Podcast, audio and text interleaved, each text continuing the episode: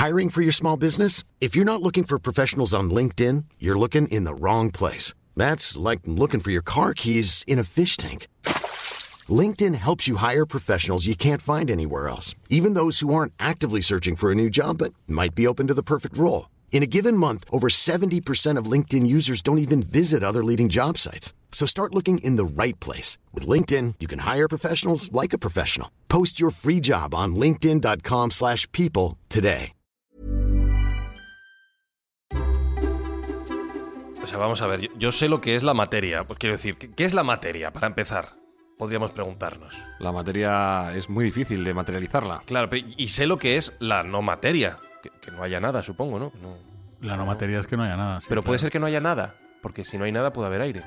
El vacío es, Vacío. el vacío es algo o, Claro, o no es nada. Eso es. Eh, y, y ya la antimateria no me entra en la cabeza. Qué fuerte hemos empezado, ¿no? No, totalmente. Empezar sabiendo qué es la materia, qué es el vacío. Estas son las clásicas preguntas metafísicas que se hacían ya en la antigüedad. Pero que voy más allá, ¿eh? Pero vas más allá, sí, porque creo que irás por lo que es la antimateria. No, no, no, no. Incluso más allá todavía. Es que mi cabeza viaja muy rápido. ¿Cuál? ¿Qué es un podcast?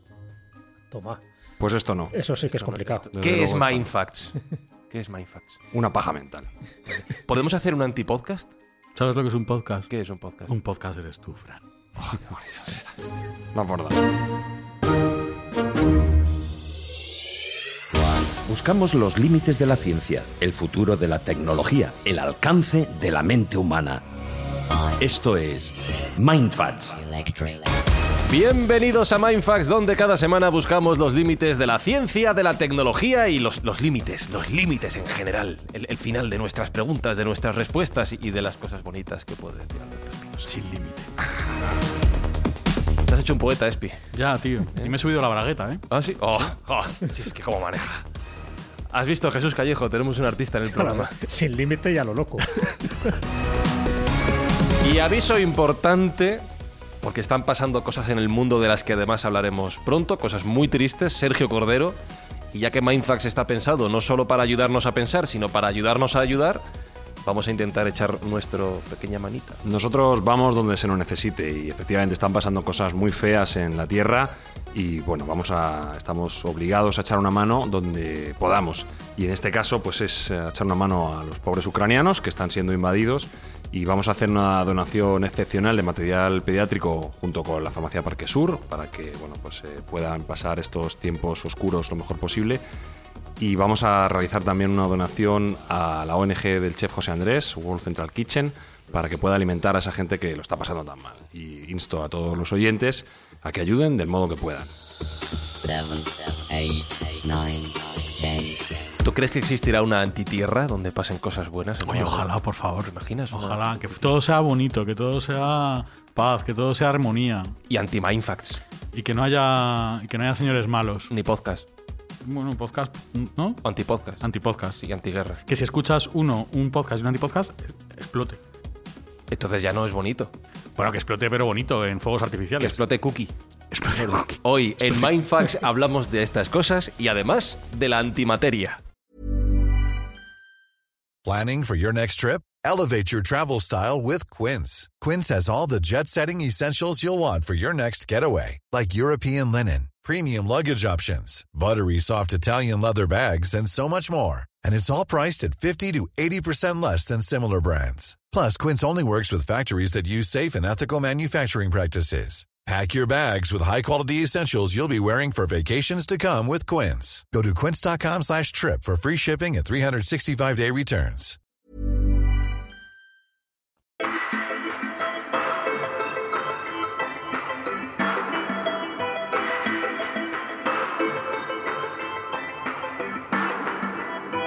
Que hemos empezado muy filosóficos, Jesús, pero es que en el fondo este tipo de preguntas son las que se ha hecho el ser humano durante toda su existencia para conseguir entender el mundo, no solo el mundo, el universo, ¿qué digo el universo?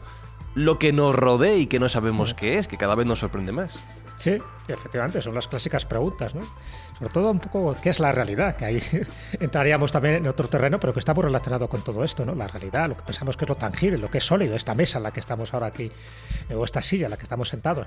¿Esto es real o realmente es una simulación o realmente todo es algo virtual, holograma? En fin, tantas y ¿Podría, podría tantas haber una antirrealidad también? Pero claro, ¿cuándo se empieza a plantear esto? De que, bueno, si existe una materia, y efectivamente la materia está hecha por una serie de partículas, y las partículas en fin, lo componen lo, lo que son los átomos, y los átomos son las moléculas, todo eso ya hasta ahí hemos llegado. Pero en el siglo XX, no antes, en el siglo XX ya se empiezan a plantear que si a lo mejor hay una materia, y hay una energía, pues a lo mejor también hay una antimateria y hay una antienergía.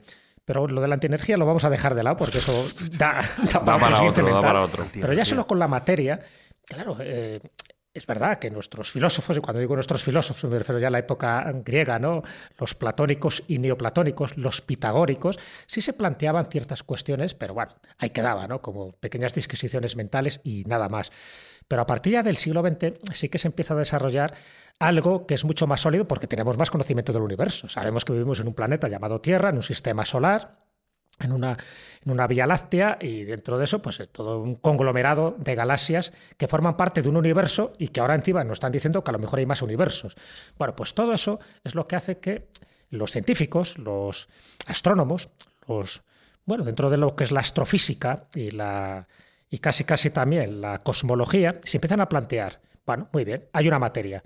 Y en el siglo XX se empieza a plantear otra cosa. Dice, esa materia, cuidado, lo que estamos viendo es que es una materia ordinaria. ¿Os acordáis que más de una vez he dicho que todo lo que compone el universo conocido, todas las galaxias, todas las estrellas, todos los planetas, todos los océanos, todos los seres humanos, todos los animales, todo es materia ordinaria o bariónica, que también se llama. Bueno, eso solo es el 5%. Ajá. Entonces han pensado, dice, cuidado, todo lo que sabemos de materia es un 5%. ¿Qué quiere decir? Que hay una materia oscura, que es el 27%, que es la que permite la radiación electromagnética, entre otras cosas, y hay una energía oscura, que es el 68%. Cuando ponen el epíteto de oscura, es que no se sabe ni idea de lo que puede ser. Y ese 68% es, bueno, pues la causante o la culpable de que nuestro universo se vaya expandiendo y de una forma muy acelerada. Entonces, claro, si vas mirando eso, dice, entre energía oscura y materia oscura es el 95% de todo. Entonces, solo de lo que nosotros tenemos constancia, de lo que podemos por decirlo así, medir y cuantificar es el 5%. Bueno, pues de esa materia, en los años 30, Paul Dirac, a nivel, sobre todo un físico inglés, pero a nivel teórico, especula que a lo mejor hay una antimateria de esa materia que conocemos. Este señor pensaba mucho, también te digo, ¿eh? Este. No sé si seguís un poco el razonamiento. Sí, de sí, ese sí, 5% de materia ordinaria o bariónica eh, también tiene que haber una antimateria. Pero claro, entra el primer conflicto mental. ¿eh? Y ahora ya le paso la palabra también a, a Sergio para que desarrolle este esguince mental que voy a plantear. Sí, yo le voy a hacer una pregunta ahora. Porque se supone que en el Big Bang, Sí. en el Big Bang se crea todo. Se crea el espacio, se crea el tiempo, se crea la materia, se crea la energía, se crea todo. Sí. Luego, si se creó la materia, tuvo que crearse también la antimateria. Todo lo que exista. Claro, pero si creas materia y antimateria, los dos, cuando se cruzan, cuando chocan, en teoría desaparecen. Explosión cookie. No es que, no es No, que, no, es no que es desaparezcan, no, no es que, es- cookie. que se autodestruyan, ¿no? sino que, bueno, que generaría otro tipo de energía. Pero evidentemente, si se hubieran anulado, no tendríamos materia. No tendríamos Ajá. por lo menos ese 5% de materia ordinaria. Ajá. Pero si, si no se anularon, quiere decir que por lo menos también habría otro 5% de antimateria ordinaria. ¿Ves? Pul- Ya no hablo de la ahí, antimateria oscura, ordinaria. Entonces, ¿Y dónde está entonces esa antimateria? Vaya movida. Así que el escúchame. esguince se lo planteo a Escúchame, Sergio. ¿podem- podemos, podemos respirar ahora ya un poco? Que, madre de Dios, qué inicio. Que llevamos siete minutos, ¿eh? Claro, entonces, entonces, eh, esto, evidentemente, hay una pregunta. Me da miedo hacerla, Espi, porque es que igual. Sergio Cordero, Dígame. ¿serías capaz de hacernos entender qué es la antimateria? Bueno, yo lo voy a intentar, eh, ya Jesús ha avanzado mucho, yo voy a intentar poner un, un ejemplo muy sencillo. A ver, Tú imagínate que quieres cavar un hoyo. quiero cavar un hoyo. Vale. Metes la pala, sacas tierra, Sí. por cada metro que profundizas de hoyo, sacas un metro de tierra. Ajá. Entonces, estás bajando en la tierra en la medida que cavas, pero estás creando un montículo en la medida que vas sacando tierra. No destruyo tierra, solo la, la Exactamente. desplazo. Vale. Exactamente. Eso sería un poco el ejemplo más sencillo para pensar en qué es la antimateria, que no deja de ser el espejo de la materia. Lo que viene a decir Einstein, a principios sí. del siglo XX, como bien ha dicho Jesús, es que la materia física es esencialmente energía. Energía atrapada en esa forma física. Y como bien ha dicho Jesús, en el Big Bang se creó absolutamente todo. Y si se creó la materia, ese 5% que conocemos del universo, hay otro 5% de antimateria. Estas fueron las especulaciones que hizo Dirac eh, a lo largo de su desarrollo junto con otros científicos que luego también comentaremos. Pero básicamente es, la ciencia considera, y por los experimentos que se han hecho y las observaciones que se tienen, teóricas y, y prácticas, que por cada parte de materia debe existir un espejo de antimateria. Es decir, existe un antifrán y Zuzquiza en algún sitio de, Mejor que- del mejor universo, que o al menos la materia que te compone a ti Ajá, está, está, presente en alguna parte del universo. Pero con propiedades opuestas, es decir, con una carga eléctrica diferente. Pues tiene que ver fenomenalmente, vamos. Quiero decir, tiene que tener unos ojos increíbles. No, al revés, ahora tiene problemas de No, visión. ahora sí, claro, ahora tiene problemas de- ahora que tú eres un lince, No, pero no sé quién ha sido, claro, a lo mejor él ha tomado la decisión. a lo sido mejor yo el que- él se ha cegado voluntariamente con dos puñales y por eso tú ves bien. Muchas gracias a ti. ¿Tú, tú lo sigues todo esto bien, Espi? Te veo súper tranquilo, me flipa. Sí, no, estoy pensándolo. Ah, Estoy y- reflexionando. ¿Y lo vas asimilando? Sí, porque quiero saber qué es, qué es la antimateria, el agujero o la Tierra. Claro, tiene que haber un anti-Alberto Espinosa que en este momento esté Que le guste la Cruzcampo. eh, que es la- un Uy, habéis mencionado la palabra maldita. El guinte mental. Eh, vale, yo sigo, yo sigo. Tú imagínate poner la materia en un espejo, Sí, ¿vale? Y que me si estoy viendo en un espejo ahora. Te estás viendo en un espejo. Bueno, Sí. pues esa misma materia reflejada en un espejo con propiedades completamente distintas. Por Inversas. Contrarias. Correcto, inversas. Ajá. Sería especulares en este caso. Sí. Invertidas completamente. Por ejemplo, un átomo, sabes que están formados por las partículas más pequeñas que son protones, neutrones y electrones, ¿vale? Sí. Eh, en el centro de cada átomo los protones tienen carga positiva, los neutrones carga neutra, de ahí su nombre, y los electrones tienen carga negativa. Bueno, pues un átomo de antimateria sería justo lo contrario. El electrón tendría carga positiva y sería un positrón, Ajá. el protón tendría carga negativa y el neutrón pues, seguiría siendo neutro. Entonces eh, sería materia con propiedades exactamente opuestas. ¿Dónde está esa materia que no estamos viendo? Claro. Daría para muchas especulaciones, pero solo, de- solo deslizar que algunos científicos están pensando en los agujeros negros como receptores de esa antimateria.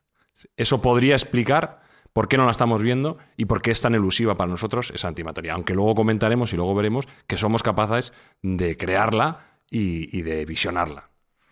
¿Y la materia y la antimateria se atraen? O sea, al igual que un- los imanes con carga, posi- o sea, con carga eh, positiva y negativa se atraen, Se atraen. La, materia y la antimateria se Se atraen. atraen y se autodestruyen.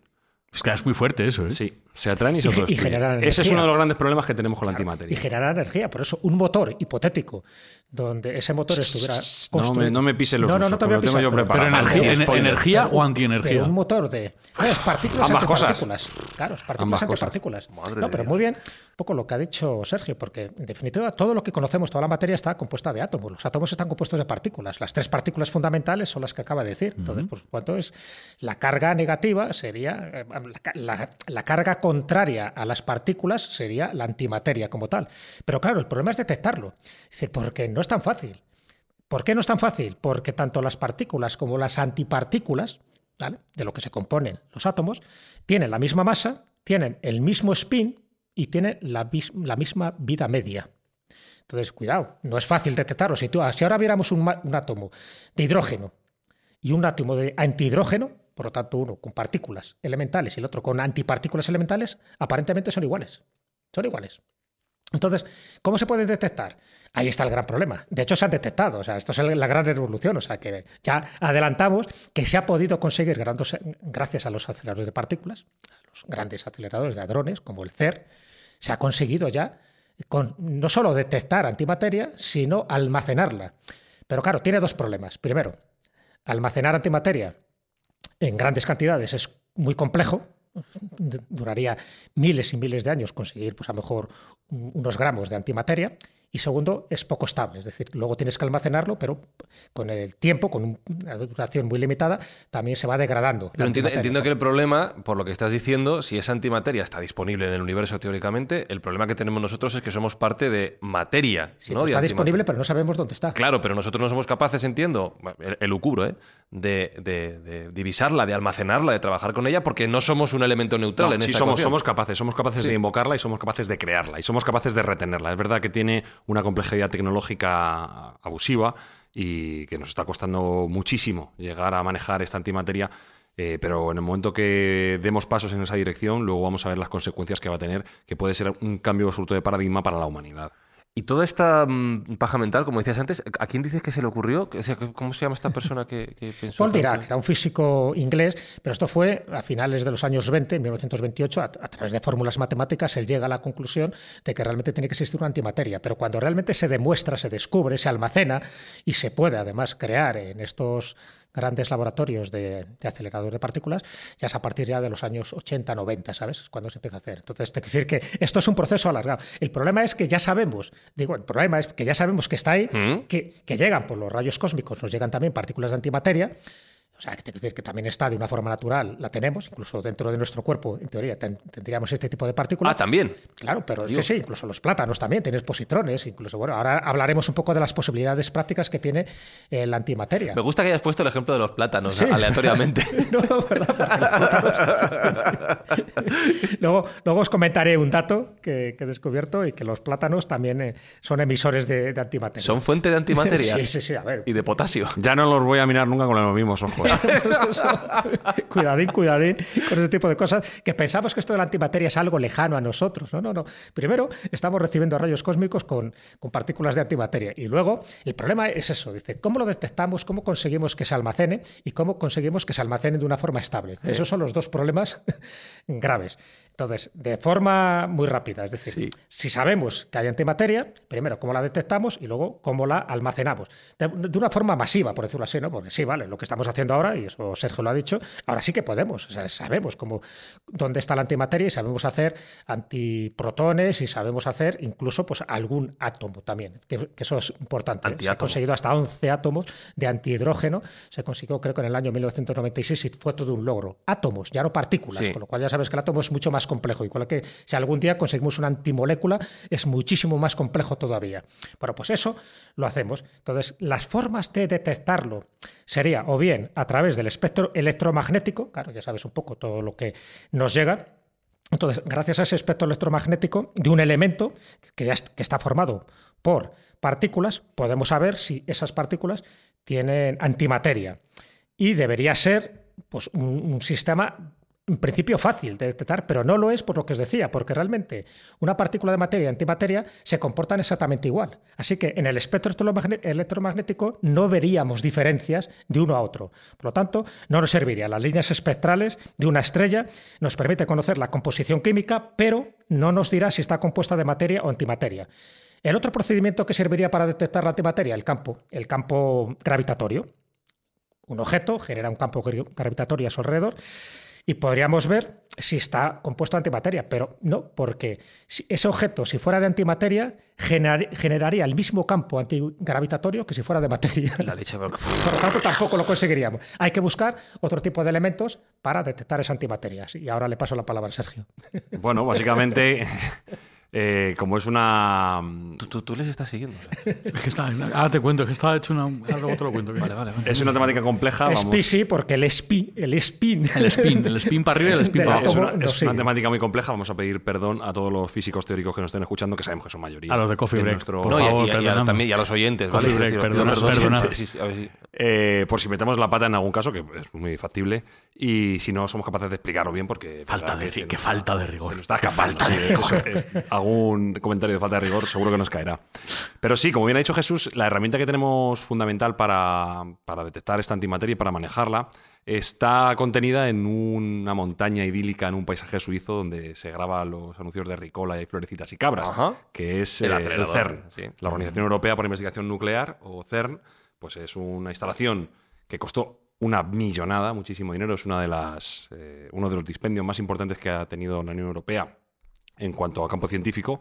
Está contenido dentro de una montaña porque, bueno, en algún momento incluso se llegó a pensar que podía ser peligroso Sí. este, el realizar este tipo de experimentos. Incluso hubo manifestaciones de algunos eh, grupúsculos anticientíficos que decían que podían crearse un agujero negro Bueno, y que de hecho, podía la ser el fin de la humanidad. Había tensión el día en el que se puso en marcha oficialmente por si ocurría eso, un Sí. pequeño agujero negro. Sí, ahí. sí, sí, sí, eso se llegó a comentar, por suerte no fue así. No sabemos si por casualidad o no, o pura suerte, pero de luego no fue así. Y bueno, pues eh, en este lugar tan bucólico y tan bonito, eh, se recrearon las condiciones del Big Bang y empezaron, empezaron a crear antimateria, se empezó a crear antimateria.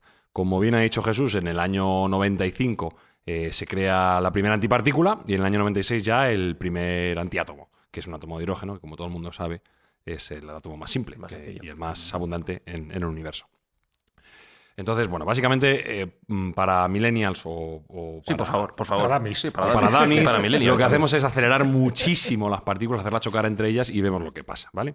Y lo que pasa es que a veces se crean eh, partículas de antimateria, en concreto eh, positrones, que era lo primero, lo primero que se vieron. ¿Cuál es el problema que tenemos con la antimateria? Pues que en el momento que entra en contacto con la materia convencional se aniquila a sí misma. Entonces, la materia convencional está en todos los sitios, nos rodea, forma parte de nosotros, es como la fuerza en Star Wars. y, y- y en- cada vez que tenemos eh, un positrón o un antiprotón, pues en medida que entra en contacto con la materia convencional, nos dura solo una mínima fracción de segundo. Ya también hemos visto la fórmula de contener esa antimateria del mejor modo posible, que básicamente lo que hace es enfriarlo. Es como la cerveza, cuanto más fría mejor, pues la antimateria lo mismo, cuanto más fría mejor. La llevan a un procedimiento de congelación cercano al cero absoluto y ahí es- son capaces de contenerlo. El inconveniente que tiene este, este procedimiento, a su vez, es que es extremadamente caro. Entonces, todo lo que sea manejar antimateria es antieconómico completamente. Si bien es cierto que luego en función de los usos que le podemos dar, y hay ah, bastantes, eh, puede ser rentable para la humanidad el invertir esa ingente capacidad de dinero para crear estas antipartículas y esta antimateria que nos puede dar, como he dicho, un salto evolutivo en la escala hum- humana brutal. Entonces, bueno, el proceso, y por terminar, no enrollarme, el proceso funciona así. Eh, el acelerador de partículas hace que los protones choquen lo más rápido posible a velocidad, a velocidades cercanas a la velocidad de la luz y crean antiprotones. Y luego, estas partículas, estos antiprotones, se ralentizan. Se les hace pasar a, a través de un campo de electrones superfríos y se depositan en un dispositivo que se llama la trampa de Penning. Hay muchas palabras aquí, no hemos querido entrar, o yo no querido entrar, al menos en quarks, antiquarks, etcétera, bosones, muones, etcétera, porque, bueno, al final lo que queremos es llegar al máximo eh, público posible y no ser coñazos, que esto también es importante, te tener divirtiendo. Bueno, pues eh, se pone en la trampa de Penning y con un potente campo magnético se aíslan las partículas antes de que puedan ser aniquiladas, antes de que entren en contacto con la materia convencional y se anulen entre dos y, y así no desaparezcan por ma- manejarlas. Como bien ha dicho Jesús, la capacidad de antimateria, la capacidad de generar antimateria de la humanidad es muy, muy, muy escasa. Ni siquiera hemos llegado a un gramo. Y llegar a un gramo sería, bueno, pues un, un dispendio económico y Se habla de energético brutal. 62 mil millones de dólares solo un gramo de antimateria. 62 mil Eso- millones. Eso es lo que estaba mirando. Es que Sí. he, he metido en Google antimateria y lo primero que me sale es precio. O sea, eso quiere decir que hay gente que está com- intentando comprar antimateria. 62.500 millones de dólares el miligramo. No, Ah, el en, otras noticias he oído el gramo. el, eh, gra- el gramo aquí pone Es Yo, que yo- estoy más con las Espie, dos, por lo que he leído, a mí me parece que era mucho más importe, era como 100.000 millones de dólares. al gramo, algo 100.000 así. millones de dólares el gramo. Sí, algo así me suena. es el, es el, elemento, cara, ¿eh? el elemento, sí, sí, Pues el, más vamos, el elemento droga. conocido más costoso de. Está el kilo carísimo. Está, Sí, sí. hay Es que ha subido compre. mucho el IPC últimamente. Ya Está veo, madre mía. Está la energía cara, sí, sí. Está la energía que ha subido la. Sí, sí, la antimateria está por ha subido mucho. Qué barbaridad. Entonces, bueno, pues como digo, es un procedimiento de tecnología puntera, quizá uno de los elementos tecnológicos más elevados dentro del conocimiento humano, eh, pero puede merecer la pena. Luego vamos a entrar Sí, en las sí. posibles Sí, aplicaciones que pueda tener esta antimateria, porque puede merecer la pena. Como todo, y como siempre hemos dicho, la ley del retorno acelerado, al principio es todo muy caro, luego a medida que se va conociendo mejor el procedimiento, se va refinando y se va haciendo más asequible, y posiblemente haya tecnologías intermedias que nos permitan llegar a este manejo de la antimateria, como puede ser la fusión nuclear, que nos mm, daría un- una capacidad energética que ahora mismo no tenemos y que nos abarataría muchísimo todo el procedimiento. Eh, Espi, ¿puedes poner antimúsica un poco para reflexionar sobre todo lo que hemos oído? O sea, o sea, silencio. Si es antimúsica. Claro, vamos a poner a J Balvin. Un saludo para J Balvin, que sabemos que nos escucha.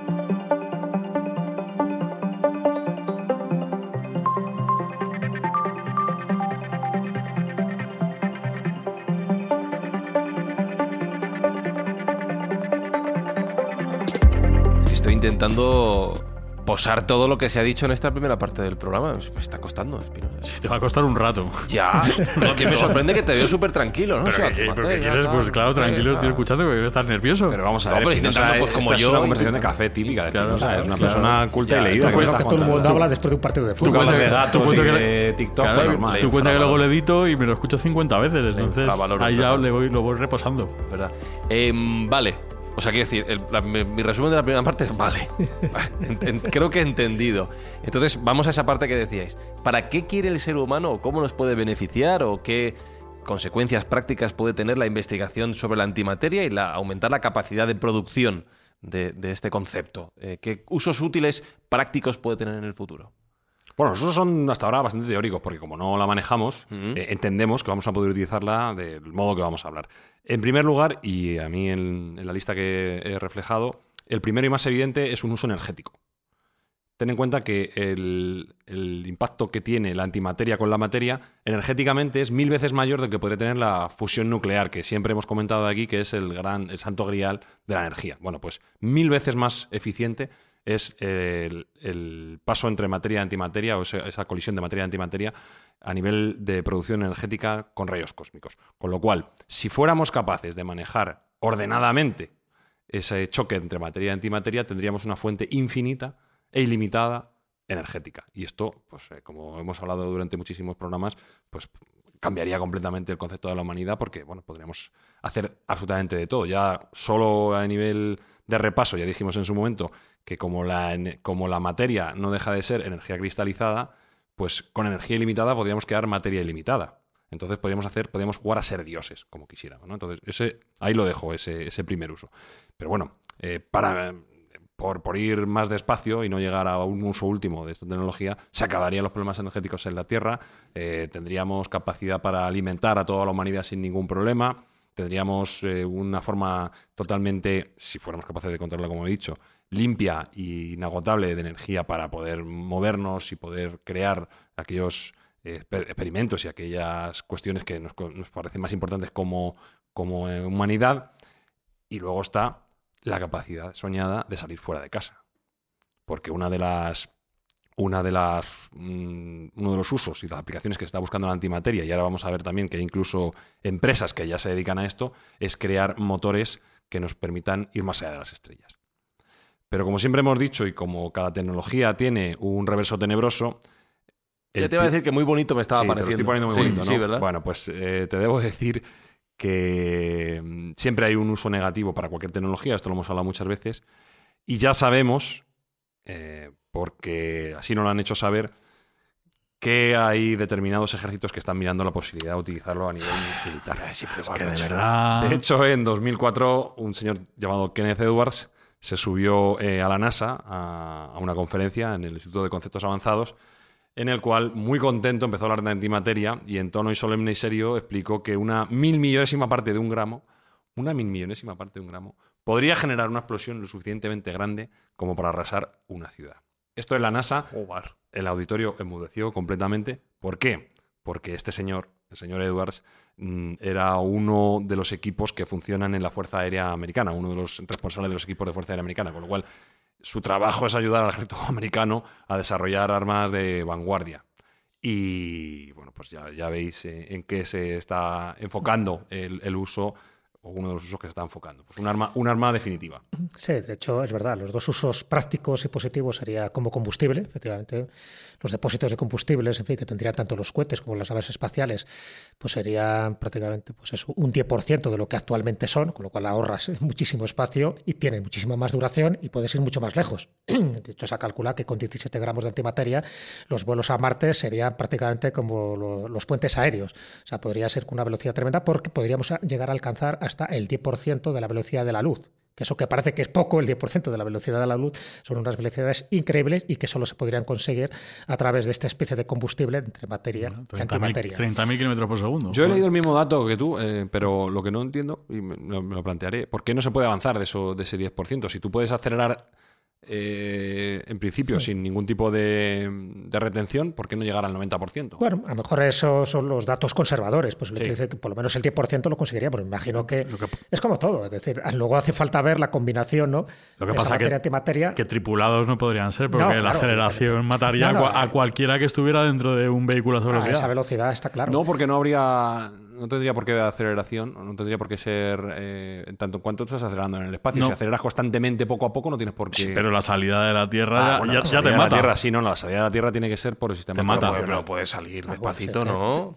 Tampoco hace falta meter quinta No de sé, inicio. No sé qué decirte, no sé hasta qué nivel de control podríamos tener sobre un- una cosa así. Bueno, pero eso es verdad que Sergio, lo que estamos hablando con el sería a nivel teórico Claro. y sería eso, una, una potencia energética bueno, fundamental y sobre todo eso.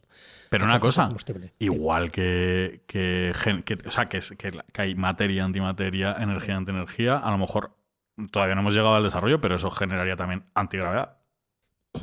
Pues de alguna manera. ser, no, no, podría ser. Vamos a ver, la energía. Sí. la- ten en cuenta que la energía y la gravedad están eh, unidas. Ligadas. De algún modo, claro. Por- por lo tanto, Con lo cual, efectivamente, puede ser. A lo que- mejor no sería un cohete de la manera tradicional con un impulsor. No, no, claro, Estamos vamos a generando ver. antigravedad, ya, ya no hay aceleración. En el momento que encontramos nada la antigravedad, hemos resuelto aquí todos los problemas. Es cierto que em, con la tecnología y el conocimiento actual lo que estamos mirando es cómo llegar a- más allá de un modo convencional. Lo que estamos atacando es el medio de propulsión, no la forma de propulsión. sino- Mm. Bueno, es que nos falta esa partícula. Claro, claro, bueno, el gravitón. nos falta mucho. Ese gravitón que gravitón. no, nos falta, nos falta mucho por, por recorrer ¿no? en este campo, porque estamos, eh, aunque lleva más de 100 años o alrededor de 100 años su descubrimiento, eh, estamos en pañales todavía. ¿no? Pero, Sí, pero hay una parte que ya se está aplicando, ¿eh? la antimateria, sobre todo es en el mundo de la medicina. sí, Así como en el de los combustibles, todo es un futurible, ¿no? todo son especulaciones.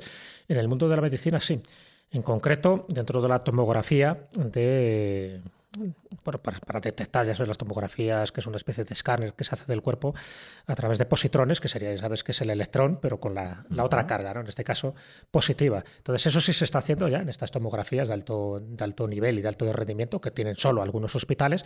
Y también lo que se está buscando es los antiprotones para eliminar cierto, ciertas células cancerígenas. Sí, el, el tema del cáncer yo había leído en algún sitio, o, o no sé si incluso me lo comentaron in situ, que había un hospital en Singapur que utilizaba este tipo de herramientas para atacar muy selectivamente el cáncer y era bastante exitoso. Entonces, sí, eh, utilizaban como un cañón muy enfocado de, de antiprotones y, y gracias a eso podían eliminar determinados tumores. Tampoco sé, honestamente, que... Eh, Eso está todavía más en desarrollo. Eso pero- es, qué trabajo. en concreto, los, el- todo lo que es la medicina, ¿no? la tomografía con- con emisión de positrones, sí que ya está avanzado, sí que se ha comprobado que funciona, que es esto. O sea, que me refiero que ya la antimateria como tal ya tiene una aplicación práctica y, ya digo, el mayor problema es poder almacenar, ¿no? Y sobre todo la, poca estabilidad que tiene. Y eso que acabas de decir, si ya en conceptos como el desarrollo de la energía nuclear, y lo estamos viendo en los últimos años, hay polémica por los posibles accidentes que puedan ocurrir, por la inseguridad, por la estabilidad de todo ello, eh, y ya decíais el caso de la inauguración del CERN y el miedo que había por parte de algunas personas a que se generase un posible agujero negro en la Tierra, todo este, toda esta investigación, todo este proceso, me imagino que no estará, no estará exenta de riesgos, de polémicas, de posibles accidentes que con una mil millonésima de gramo te cargas una ciudad. Eh, habrá que tener mucho cuidado con esto. Un accidente en toda esta investigación puede ser devastador. Bueno, de hecho, y ahora lo comenta Sergio, ha servido también como argumento de películas. Y hay una de ellas, que es la, bueno, primera novela, la de Dan Brown, que es Ángeles y Demonios, y luego película, donde precisamente utilizan este concepto para destruir algo. En este caso, ni más ni menos que el Vaticano. Sí, bueno, es una película bien conocida eh, en la cual los malos utilizan antimateria para, para intentar, como bien dice Pero, Jesús. pero, ma- pero antimateria que roban del CER. Sí, claro, claro. Pues ¿De dónde se produce? ¿De dónde se que- produce? Que, la he visto. ¿Has visto eso? ¿La has visto, Fran? ¿Es así? ¿La has visto? Sí, visto. Sí, sí. La Bueno, explosión pues- ahí en el aire, que es una cosa espectacular. Sí, luego hablamos. Pues malos malosos que no saben qué hacer con la antimateria y, y la intentan la intentan utilizar como bomba. Eh, efectivamente, es un, un riesgo que está ahí, eh, como hemos dicho, el mal uso, que puede ser intencionado o no intencionado de esta antimateria. Hasta ahora, hasta donde se conoce, la forma de, de acumularlo y de guardarlo es mediante campos magnéticos de altísima frecuencia. Pero bueno, no hay ninguna, ningún experimento científico que esté exento de, en cierto modo, de ese riesgo, ¿no? Entonces habrá que ser especialmente prudente y por eso los avances que se están realizando son moderados. Eh, porque aparte de que es una tecnología tremendamente costosa, es una tecnología que es tremendamente delicada, Mm, lo que dices tú. luego. Sabemos y conocemos que es muy volátil la antimateria y que, y que puede causar un, un problema elevadísimo si tiene contacto con, con la propia materia, con lo cual entiendo yo que se está siendo especialmente cauteloso. Otro uso de lo que estábamos comentando antes, en, bueno, hablábamos de motores y de, y de capacidad, y debo decir que ya hay una empresa que, que tiene su concepto de motor de propulsión de materia. En concreto se llama Positron Dynamics. Apúntalo para invertir, Espinosa. Sí, Ya, eso va a tener eso, futuro. eso puede Mm, sí. funcionar.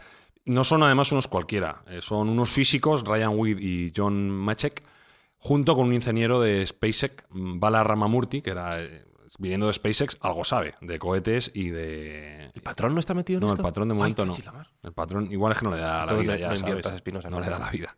Ya, tío, que tiene un montón de cosas. Y ellos están teniendo ya un, un motor de propulsión proponente que puede ser mil veces más eficiente que la tecnología espacial actual.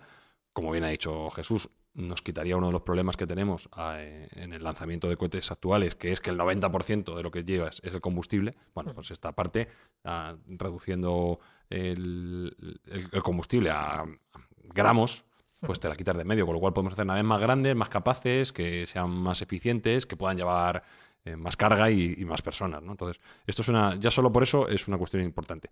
Pero sobre todo también, bueno, pues lo que ha dicho Jesús, la capacidad energética que es infinitamente mayor y nos permitiría alcanzar velocidades que nos llegaran a hacer pensar con soñar en salir a otras estrellas, que es un poco el salto, considero yo, natural de la humanidad en un plazo largo, pero bueno, debería ser así. Atentos que he encontrado la noticia del plátano. Eh, bien, te iba a preguntar. Venga, plátano. Estaba echando de menos el plátano. A ver. A ver, leo textualmente. A ver. Un plátano emite unos 15 positrones cada día. Madre mía. Además, el 10% de la luz visible procedente del Sol llega como, resultado de la aniquilación materia y antimateria. Y en nuestro cuerpo hay potasio menos 40, por lo que nosotros mismos somos una fuente de antimateria. Viene del plátano. Toma ya. Hasta ahí, ah, yo me he quedado igual que vosotros. No sé si será verdad, pero esto es una O sea, noticia lo que yo entiendo por esa noticia es que si comes muchos plátanos generas mucha antimateria. Pero no puedes, pero vamos a ver, esto me está, aquí sí que me está a la cabeza. En la antidigestión. Si nosotros somos materia, ¿cómo vamos a generar antimateria? Acabaríamos destruidos. ¿No? Pero no, porque el O plátano. sea, va ya contra viene- todo el concepto. No, esto. porque el plátano tiene la antimateria ya. Ya, pero si te, come- montón de si cosas. te come- si te comes la antimateria. Plátano- Y luego, ¿por qué te crees que los deportistas comen plátanos antes de jugar los partidos? Porque la antimateria da un impulso de energía que flipas. sé, Eso es que, que- no. que está todo no, me estudiado. no me cuadra esto. Hay que desarrollarlo. Esto hay que No, en, desarrollarlo. to- en todo caso, vamos, solo sabemos que no sabemos nada. Seguimos el Ya. hilo socrático porque hay tantas incógnitas y tantas incertidumbres en esta, en esta cuestión que estamos en pañales. Entonces, los propios científicos, la mente más preclaras de la humanidad, están a ciegas completamente. Estamos empezando a ver eh, y a entender este tipo de antimateria. Entonces, hay muchas paradojas, como bien ha dicho Alberto, que no entendemos. ¿Dónde está la parte de antimateria que no vemos? ¿Por qué cuando en algunas ocasiones aparece no genera ningún tipo de interacción? Y yo voy a meter ahora una cuña. En algunos casos, algunos científicos han propuesto que hemos visto interacciones de antimateria donde no hemos podido explicar y hay un evento que tiene muchas papeletas y fue el evento de Tunguska Hombre, porque no se ha encontrado lo que causó la explosión. Recordemos que fue una explosión en la zona de Siberia, Mm. donde se deflagró una zona Sí, tan amplia en que hasta 1908 me parece que fue. 1908 lo recordar, eh, donde fue tan increíble la explosión que a 60 kilómetros donde se produjo la deflagración se fundieron las cuberterías de las casas, de plata. O sea que debió ser un evento energético brutal. Pero sin embargo no se ha encontrado nada de restos de ningún tipo. Si fue un meteorito no se ha encontrado ningún resto, no se ha encontrado ningún cráter. No se ha encontrado nada que nos pueda hacer pensar que fue una explosión de la que nosotros conocemos. Por eso hay gente que especula que pueden ser alienígenas o armas que se... Pero tampoco se ha encontrado la, la nave alienígena. Claro, no se ha encontrado absolutamente nada. No Con lo cual nada. ya ha habido algún científico que se ha aventurado a decir que eso ha podido ser un ejemplo de interacción entre materia y antimateria, creando esa, esa absoluta catástrofe que arrasó cientos de kilómetros de bosque y que, como digo, pues causó daños que por suerte fue en un área absolutamente deshabitada, pero que si hubiera sido en el centro de Europa se hubiera cargado pues a mitad de la población de Europa. a lo Una platanera gigante, Espinosa. Claro, es Bueno, mal lo que sí parece que se está demostrado es que si hubiera un encuentro entre materia y antimateria, de forma masiva, me refiero, ¿no? Eh, ambas se desintegran y el 100% de su masa se convierte en energía, que sería en rayos gamma. Eso sí. Entonces, lo que no sé es ese poder destructor si podría justificar lo que pasó en Tunguska. Pero rayos gamma, serían vale. rayos gamma. O sea, que no queda anulado, no queda una masa de vacío, sino queda una energía muy potente, muy potente. Y por eso se supone que gran parte de esos rayos cósmicos que nos llegan, donde también hay antimateria, puede proceder o bien de la explosión de una supernova, que alguna vez lo hemos comentado, o bien de la emisión de algún agujero negro. Pero no deja de ser especulaciones porque aquí ya rompe también los esquemas de un astrofísico, que es la simetría. De si en el Big Bang hay la misma cantidad de una cosa y de otra, porque ahora mismo sí tenemos materia, materia ordinaria y barónica, y dónde está entonces la antimateria. Eso sería la asimetría y eso un poco rompe esos esquemas de que no se comporta el universo como realmente se debería comportar dentro de un modelo matemático. Claro, y un poco la, la pregunta que ha hecho Alberto, eh, que, que también es una pregunta que queda en el aire, es si existe la misma cantidad de materia y antimateria, ¿por qué no se anulan y por qué no explotan con- continuamente? Es ot- otra pregunta que no sabemos responder. Lo que quiere decir que no conocemos exactamente es la que- auténtica naturaleza de la antimateria. Que no lo sabemos. Nos queda mucho. Es. Solo sabemos que no sabemos nada. Este es el máximo axioma de la ciencia Muy y no hay que avergonzarse en decir que, que no, que somos ignorantes. y la- No, no, no, no. no Sí, ni, sí, sí. Ni Y eso lo del ni- plátano hay que dar, ¿eh? todavía. que El eso- plátano- no, a mí lo del plátano me mosquea, me mosquea. Yo me, me va a dar miedo ahora ir al frigorífico a coger el plátano. Bueno, potasio ti- sí tiene. No, eso, es- a, en a eso lo mejor de acuerdo. eso es lo que nos protege. Eh, pero para las mentes como la mía, a las que les cueste asumir todos estos conceptos, bueno, no como la mía, ¿no? Porque no sé si las voy a ver, pero ¿nos podéis recomendar alguna película que nos Bueno, yo voy a recomendar entender? una serie. Sí, a una serie, vale. Es, eh, no es exactamente el mismo formato, pero es parecido, que es Fringe. En Fringe hay un universo y un antiuniverso, ¿vale? Y entonces. Ah, esa es otra pregunta, claro, porque estamos hablando de que la antimateria y la materia convivan en el mismo universo, pero efectivamente, yo lo tenía en mente. ¿No habría un universo y un antiuniverso? Sí, o, están una, juntos? dimensión, o O- una dimensión opuesta. No sabemos muy bien cómo sería, pero en Fringe se, se da esa paradoja y de hecho se habla también en algunos episodios de la interacción, cuando una persona de un universo pasa al otro. eh, puede causar daños, etcétera. Está, está interesante. Yo la recomiendo. Es ya antigua. No sé si tendrá 10 años a lo mejor, pero bueno, es, es interesante. Además tocan bastantes temas del misterio y a mí me parece que, es bastante interesante. Y la premisa básica es esa, un universo y un, anti, antiuniverso. Sí, yo voy a recomendar un clásico, pero bueno, un poco al hilo de la pregunta que tú hacías, Fran, dentro de las distintas hipótesis que se barajan de por qué en el Big Bang pues, eh, no se ha encontrado esa antimateria, dónde ha ido a parar, bueno, la- una hipótesis que dice que por alguna razón no se llegan a unir la materia y la antimateria, entonces que la materia va por un lado, la antimateria va por otro, efectivamente, si la antimateria va por otro lado, ha creado un antiuniverso, ha creado una antigalaxia o antigalaxias, a- tiene antiplanetas, antiestrellas, etcétera, etcétera. O sea, que te quiero decir que si esa hipótesis fuera correcta, nosotros estaríamos en el mundo ordinario, en el mundo donde tenemos las partículas más, por decirlo así, más conocidas dentro de nuestro modelo estándar, pero si en ese momento se separaron las antipartículas, crearían todo un universo lo mismo que el nuestro, pero compuesto por antipartículas por lo tanto por antielectrones, pues anti, bueno, y si hablamos de, de núcleos, antihelios, antihidrógeno, etcétera, etcétera. O sea que esa posibilidad es plausible dentro de ese modelo matemático, pero si partimos de la base de que se dividen eh, justo en ese momento en el Bang, lo cual es inexplicable, pero bueno, que se hubieran dividido y que no hubieran chocado y no se hubieran anulado entre ellas.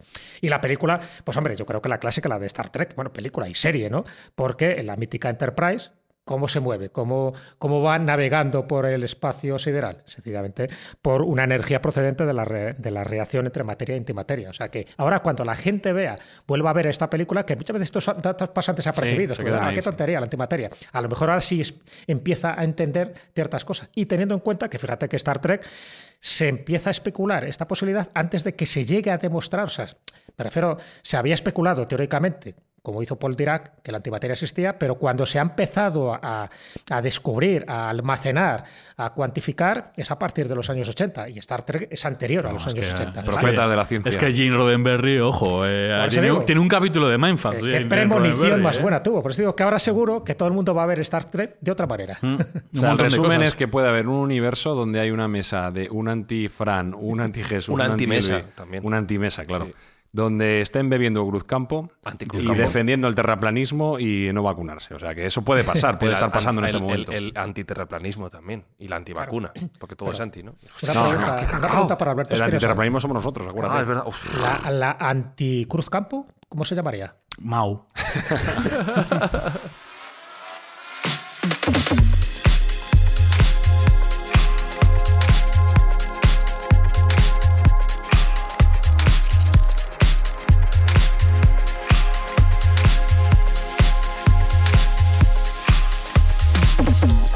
Creo que puedo calificar oficialmente este episodio como esguince mental nivel 3, lo que en términos médicos significa rotura mental. Total, total. Rotura, o sea, que Este- decir yo... este es de lo bueno, no- este hay que venir de casa a- agarraos bien el cinturón, poner bien los tirantes.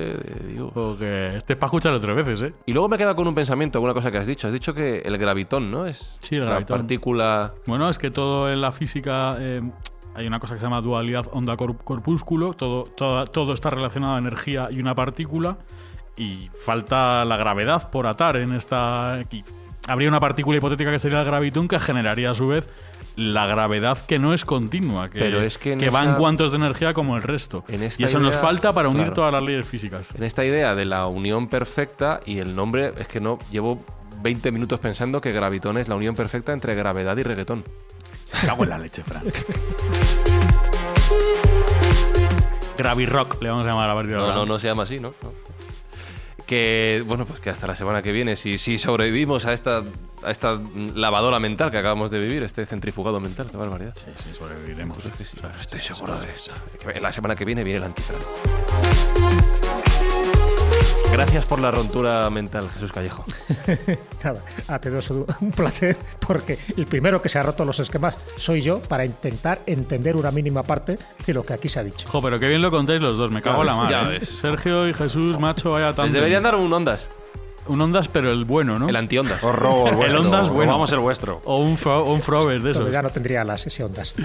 Y Sergio Cordero, Robert, recordamos Robert. que estamos comprometidos Robert. con lo que está ocurriendo, sucesos tristes en la zona de Rusia Sí, y nosotros Ucrania. también somos anti, eh, somos antiguerra, somos anti-miseria, somos anti-infelicidad, somos una máquina de hacer el bien, ya lo sabéis, y vamos allá donde nos necesitan, con lo cual vamos a hacer una donación de material pediátrico urgente para Ucrania y posteriormente vamos a colaborar con la ONG del gran chef José Andrés, que tiene todos mis respetos porque tiene unas gónadas impresionantes, el tío va allá donde se necesita también.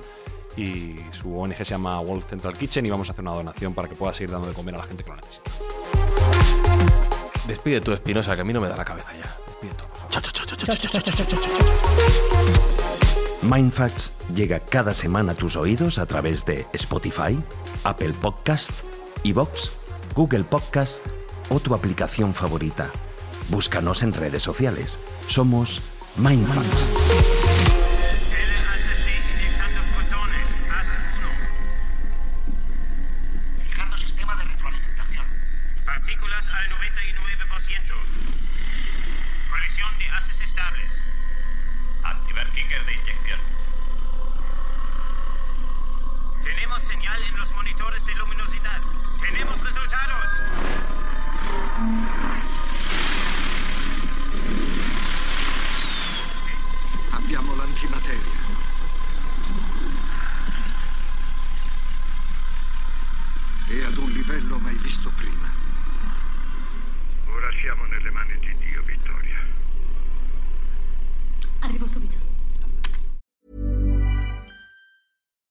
I'm Daniel, founder of Pretty Litter. Cats and cat owners deserve better than any old fashioned litter. That's why I teamed up with scientists and veterinarians to create Pretty Litter. Its innovative crystal formula has superior odor control and weighs up to 80% less than clay litter. Pretty Litter even monitors health by changing colors to help detect early signs of potential illness. It's the world's smartest kitty litter. Go to prettylitter.com and use code ACAST for 20% off your first order and a free cat toy. Terms and conditions apply. See site for details.